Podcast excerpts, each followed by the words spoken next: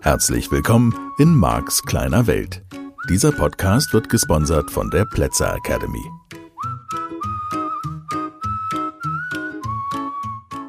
Ja, hallo, hier ist der Marc. da bist du und das ist schön, dass du da bist.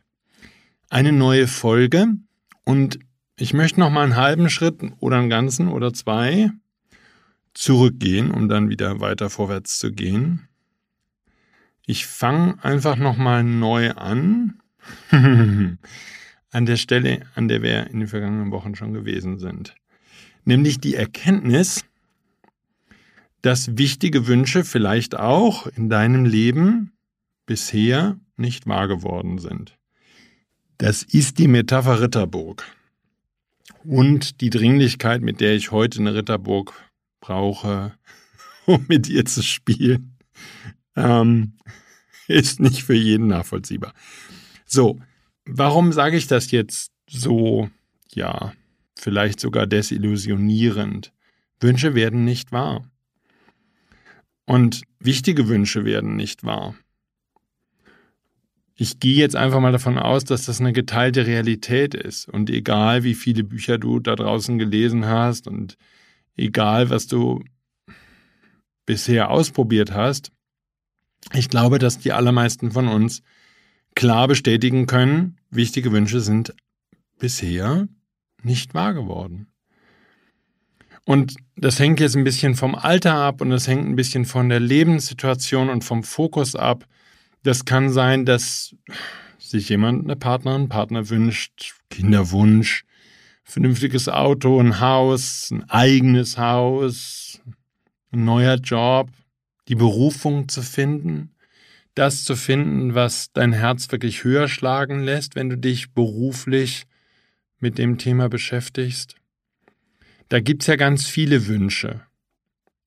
Und es hätte natürlich bei den meisten von uns früh angefangen zu realisieren, dass das, was wir uns wünschen, eventuell in materieller Sicht und wenn du sozusagen aufgrund eines entsprechend wohlhabenden Elternhauses die meisten materiellen Wünsche oder vielleicht sogar alle erfüllt bekommen hast, dann wären es vielleicht andere Themen, dann wären es vielleicht Menschen, dann wäre es halt vielleicht jemand gewesen auf dem Schulhof oder so, das ist immer so mein Beispiel, in den du dich verliebt hast, muss ja nicht auf, wirklich auf dem Schulhof gewesen sein, aber damals in der Pubertät.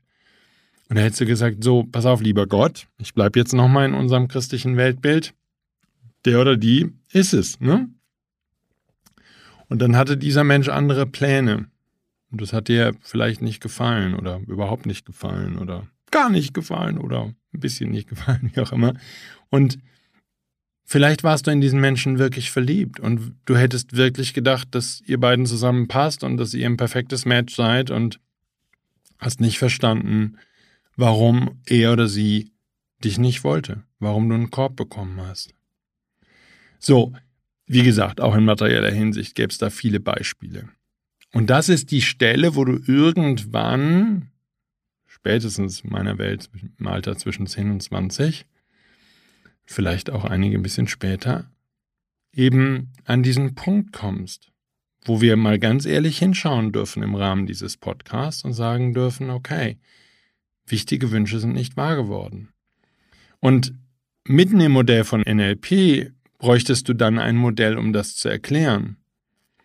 So, natürlich sind wir damit beim selben Thema, nur vielleicht nochmal mit einem kleinen veränderten Blickwinkel die Wünsche, die wahr geworden sind, auch da sind wir ja schon vorbeigekommen, sind halt zum größten Teil und bei den meisten von uns wahr geworden mit Anstrengung, mit harter Arbeit, mit Kampf, mit dem, was vielleicht auch deine Eltern oder andere Menschen, die du als Vorbilder empfunden hast, dir erzählt haben, wie es funktioniert.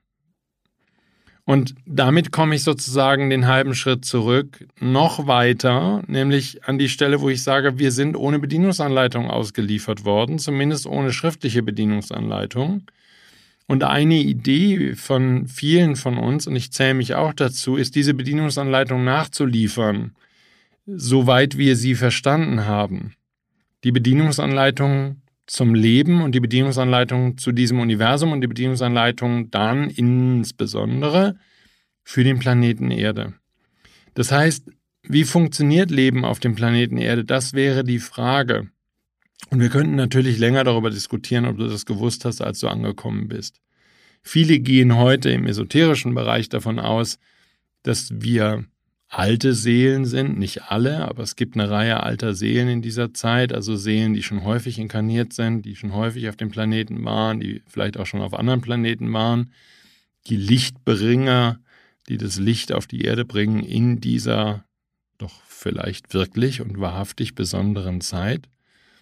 So, und dann gibt es natürlich Seelen, die sind erst ein paar Mal da gewesen und die wollen natürlich genauso wissen, wie es funktioniert. Und die sind natürlich noch auf ein ganz anderes Abenteuer aus als eine Seele, die schon viele Seelen, äh, viele Leben gelebt hat. So, ob das jetzt Modelle sind, die du teilst oder nicht. Ach, bleib da mal entspannt im Moment, alles im Rahmen deiner Möglichkeiten. Nur worum es mir geht, ist ein anderes Thema. Unabhängig davon, ob du dich noch erinnert hast als Kind, wie der Planet funktioniert oder nicht, ob du es noch wusstest, meiner Meinung nach wissen Kinder, was gespielt wird und wie es funktioniert. Nur die meisten von uns sind zusammen gewesen mit Eltern, Lehrern, wichtigen, einflussreichen Pastoren, Mentoren, was auch immer, mit Menschen, die zumindest vergessen hatten, wie es geht, oder die uns das nicht gelehrt haben. Wie gesagt, ich habe es, glaube ich, hier und da mal erzählt. Ich habe beim Ausräumen der Bücherregale einmal nach dem Tod meines Vaters Bücher gefunden zum Thema Gesetz der Anziehung, Bücher aus den 1920er Jahren. Also das Wissen war schon da. Ich weiß nicht, ob mein Dad die wirklich gelesen hat. Ich vermute es, aber es kann genauso gut sein, dass ihm die jemand geschenkt hat und er hat die einfach nur in die Bibliothek gestellt. Ich räumte jedenfalls die Bibliothek aus, nachdem er gestorben war, weil meine Mutter umgezogen ist aus dem Haus.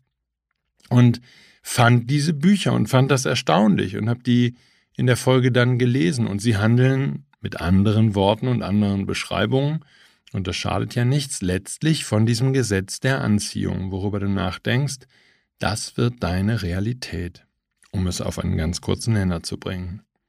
So, dann weiß ich, dass meine Mutter, die noch viele Jahre gelebt hat, auch eine gewisse Spiritualität, würde ich das jetzt einfach mal nennen, ein bisschen eh so gewesen ist und das gelebt hat.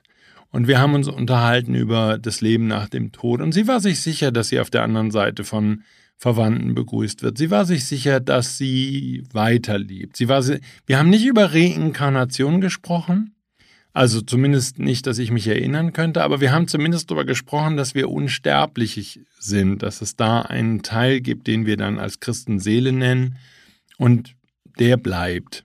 Der verlässt den Körper und dieser Körper, die sterbliche Hülle stirbt, aber da war meine Mom sich sicher. So, wieder räumte ich dann Jahre später eine Bibliothek aus, nämlich in diesem Fall dann ihre, und finde Gespräche mit Seth für die, die sich auskennen, so ein bisschen Jane Roberts gechannelte Botschaften. Und da ist eben diese Wesenheit S-E-T-H geschrieben. Seht, würde ich den jetzt einfach mal auf Deutsch nennen. Und Jane Roberts heißt die Autorin, falls du die Bücher lesen willst. Mir persönlich ein bisschen zu kompliziert geschrieben. Sie stellt sehr komplizierte, sehr intellektuelle Fragen. Und ähm, gut, es ist der frühe Anfang, zumindest in der Zeit, die wir beide überblicken können in diesem Leben, ist der frühe Anfang gechannelter Botschaften und von daher darf man das alles nachsehen.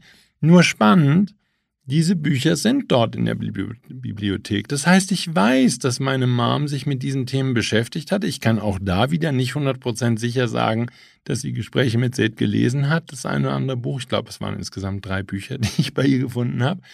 Immerhin, jetzt im Verhältnis natürlich zu Dutzenden, ich würde sagen Hunderten von Romanen, die sie gelesen hat, historischen Romanen. Sie hat viel dann in Italienisch, äh, italienischer Sprache gelesen, weil sie Italienisch lernen wollte und sehr, sehr gut sprach und immer noch besser darin werden wollte. Ähm, so, von daher ja, im Verhältnis, ich sag mal, wenn du dir mal die Bibliothek anguckst, das sind praktisch nur ESO-Bücher und dann gibt es vielleicht noch fünf Bücher, die normale Menschen auch lesen würden, was immer dann wieder normal heißt.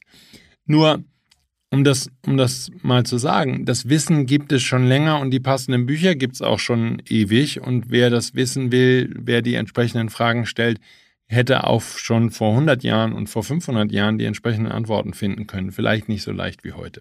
Gut. Und vielleicht ist es auch so, dass mehr und mehr die Menschheit auf dem Weg ist, dieses Wissen sich zu erschließen. Das kann ja alles sein. Nur ansonsten halber Schritt zurück. Du wirst groß, die Menschen, die dich großziehen, haben verlernt, wie der Planet funktioniert und sie bringen dir das bei, was wir heute limitierende Glaubenssätze nennen würden, die wir dann mit dem Modell des NLP zum Glück in relativ hoher Geschwindigkeit auflösen können. Also Geld wächst nicht auf Bäumen, man muss sich nach der Decke strecken, von nichts kommt nichts und so fort. All die Glaubenssätze, die sich in diesen herrlichen Sprichwörtern wiederfinden und die du kennst. Und mit denen ziehen sie dich groß. So, das heißt, in dem Moment, wo du als Kind, und das ist natürlich wieder nur ein Modell, wo du als Kind verlernt hast oder vergessen hast, wie der Planet funktioniert, hast du ja letztlich an die Menschen, die dich großziehen, auch an deine Lehrer, auch an deine Eltern, nur eine einzige Frage. Im Sinne von Mama, Papa, wie funktioniert der Planet? Was wird hier gespielt? Was ist die Bedienungsanleitung? Man könnte den eben auch anders sagen. Wie kommt der Porsche in meine Garage? Wie kann ich das bekommen, was ich haben will? Wie werden Wünsche wahr? Und wie kann ich dafür sorgen, dass das Mädchen auf dem Schulhof oder der Junge, je nach Beuteschema, sich in mich verliebt? Gib mir mal einen Hinweis. Wie geht das? Und je nachdem, wie deine Eltern drauf waren, wären die Erklärungen mehr oder weniger wortreich gewesen. Nur das Ergebnis war tendenziell vermutlich bei den meisten von uns und ist bis heute bei denen, wo die Eltern noch leben, relativ erschütternd. Ich finde es bis dahin gar nicht schlimm, wenn die Eltern ehrlich gewesen wären, wenn die Eltern gesagt hätten, oh, liebes Kind, es ist schön, dass du fragst, oder zumindest aus deinem Verhalten und aus den Themen, die wir hier diskutieren, spüren wir, dass das ein Thema ist, was äh, dich offensichtlich beschäftigt. Und wir wollen da gerne drauf eingehen. Du möchtest gern wissen, wie der Planet funktioniert, die Bedienungsanleitung, die nicht mitgeliefert wurde. Ja, und die Antwort ist, wir wissen es auch nicht. So, das wäre natürlich fair gewesen. Wir wissen auch nicht, wie man Wünsche wahr macht. Das kann ich nur von meinen Eltern sagen, weil ich deine Eltern nicht kenne, höchstwahrscheinlich, und vielleicht kenne ich sie doch, aber meine Eltern haben den nicht offen gespielt, sondern sie haben stattdessen ein Modell vorgelebt und nur in Teilen diskutiert, aber auch nicht in der Offenheit diskutiert, das da hieß, man muss sich nach der Decke strecken.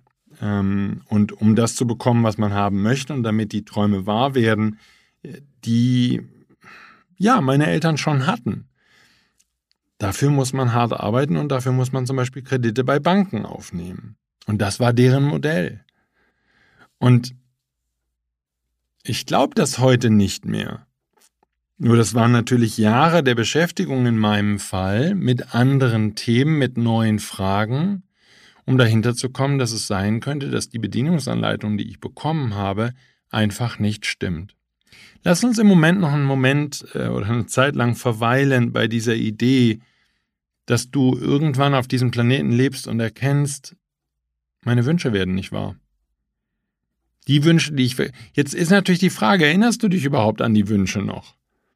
Weil der einfachste Weg, damit umzugehen, dass du nicht weißt, wie der Planet funktioniert, ist logischerweise dass du einfach aufhörst, dich daran zu erinnern, dass da Wünsche sind in dir. Und so traurig sich das anhört, so sehr ist es doch meine Beobachtung als Trainer in der Arbeit, die ich tue, dass ich sagen würde, ganz, ganz viele Menschen haben ihre Wünsche beerdigt, haben überhaupt keine Wünsche mehr für ihr Leben, haben aufgehört zu träumen, sprechen nicht mehr davon, was sie sich wünschen, denn und da ist eine Logik drin, wenn du nicht weißt, wie du diesen Wunsch wahr machen sollst. Und wie gesagt, materiell genauso wie immaterielle Wünsche. Wenn du keine Idee hast, dann wäre es natürlich ein sehr, sehr sinnvoller Weg, überhaupt nicht mehr zu träumen, überhaupt keine Wünsche mehr zu entwickeln, weil du es dann ja nicht merkst. Du merkst dann gar nicht, dass du nicht weißt, wie man Wünsche wahr macht. Und jetzt natürlich, ich höre das und hoffentlich du auch vielleicht schon. Die Vorannahme, die darin ist, ist natürlich die Vorannahme, dass wir Wünsche haben dürfen und sollten und dass Wünsche zu haben gut ist, dass das etwas Erstrebenswertes ist und dass du unbedingt Wünsche haben darfst, um ein schönes, herrliches, erfülltes Leben auf diesem Planeten leben zu können. Dass die Wünsche zu dir gehören, dass sie ein unglaublich schöner Treibstoff, Kraftstoff sozusagen, ein Elixier, Lebenselixier sind, das ganz große Kräfte in dir freisetzen kann. Und es ist nicht die Realität, die wir zum Beispiel in der Gesellschaft beobachten. Wir beobachten bei den Menschen, die unseren Staat führen, hektisch betriebsame Tätigkeiten, Kleinkram, der von, der noch nicht mal von hier bis da gedacht ist, also noch nicht mal auf der Kurzstrecke sinnvoll durchdacht. Wir erleben dort keine Staatsmänner und Staatsfrauen, die eine Perspektive von 30 oder 50 Jahren für unsere Gesellschaft entwickeln, sondern wir erleben viel mehr Menschen, die kleinlich machtbesessen in die eigenen Taschen wirtschaften.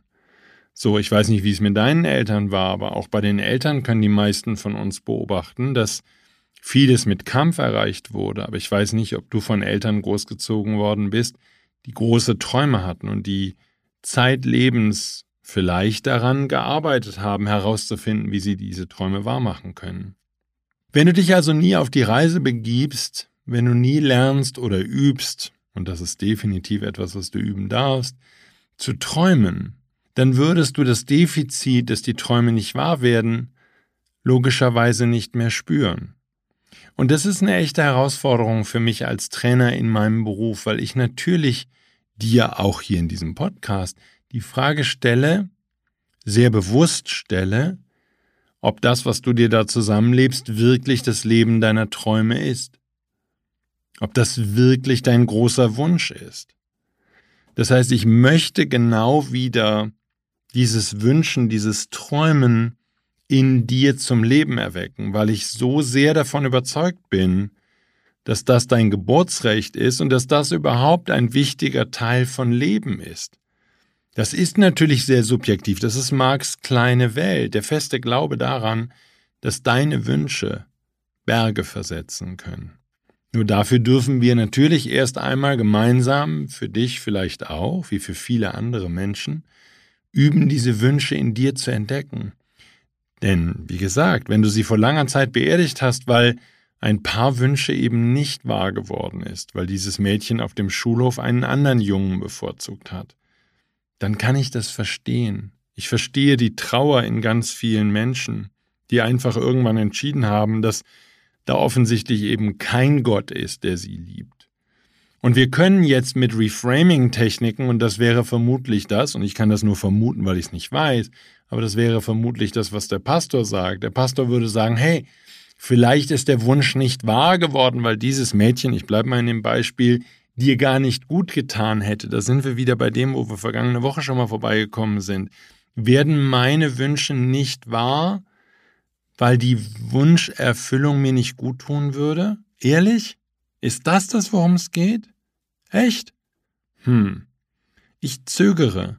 Ich glaube das nicht. Ich will das nicht glauben.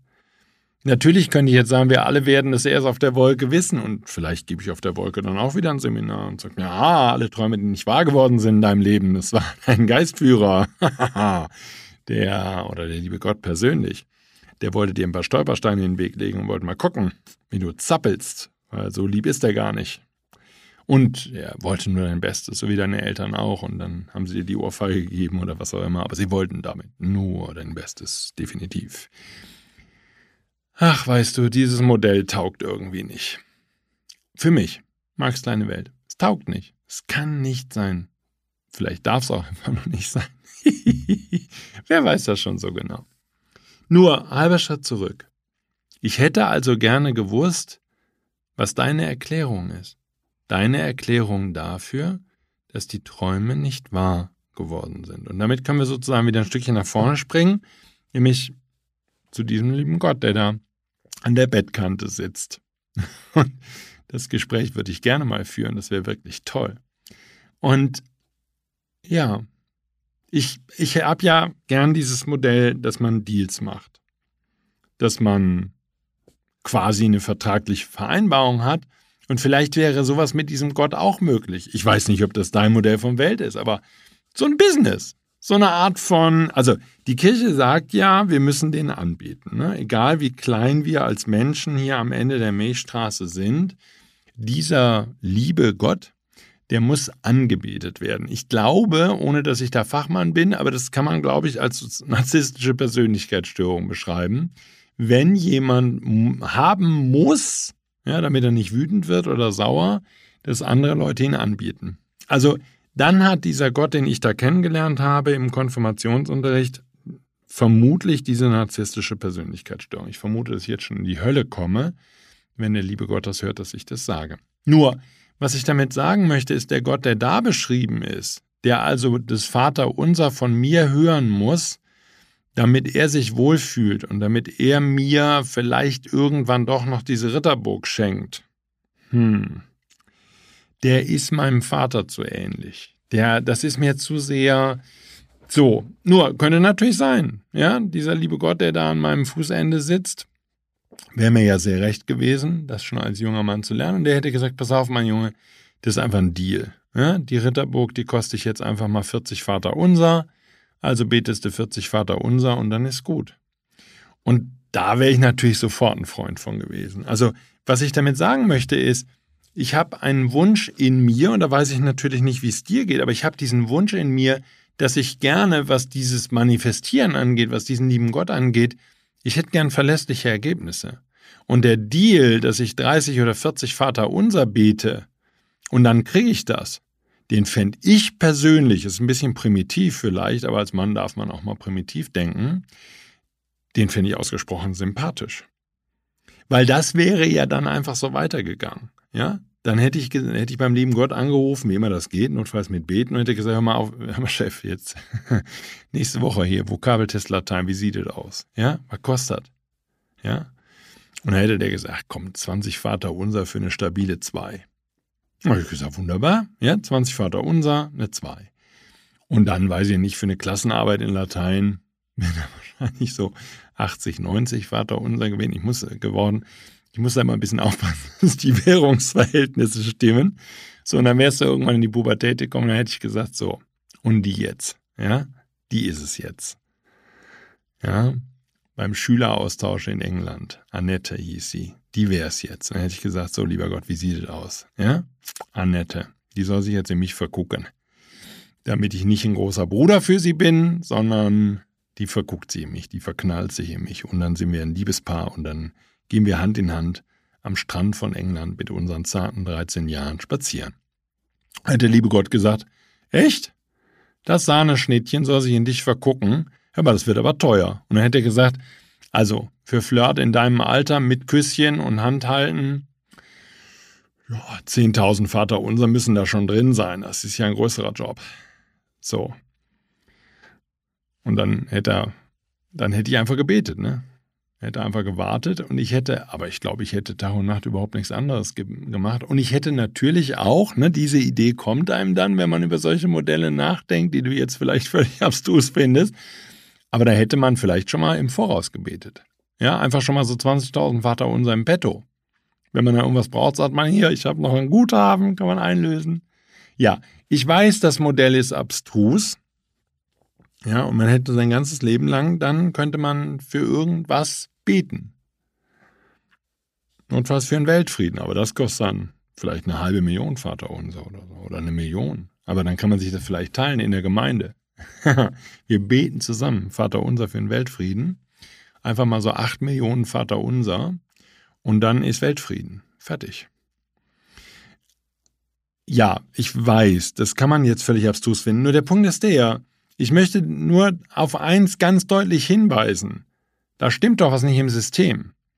So, nochmal. Es kann natürlich sein, dass du sagst, pass auf, Marc, das ist alles totaler Quatsch, denn die Idee ist überhaupt nicht, dass Wünsche wahr werden.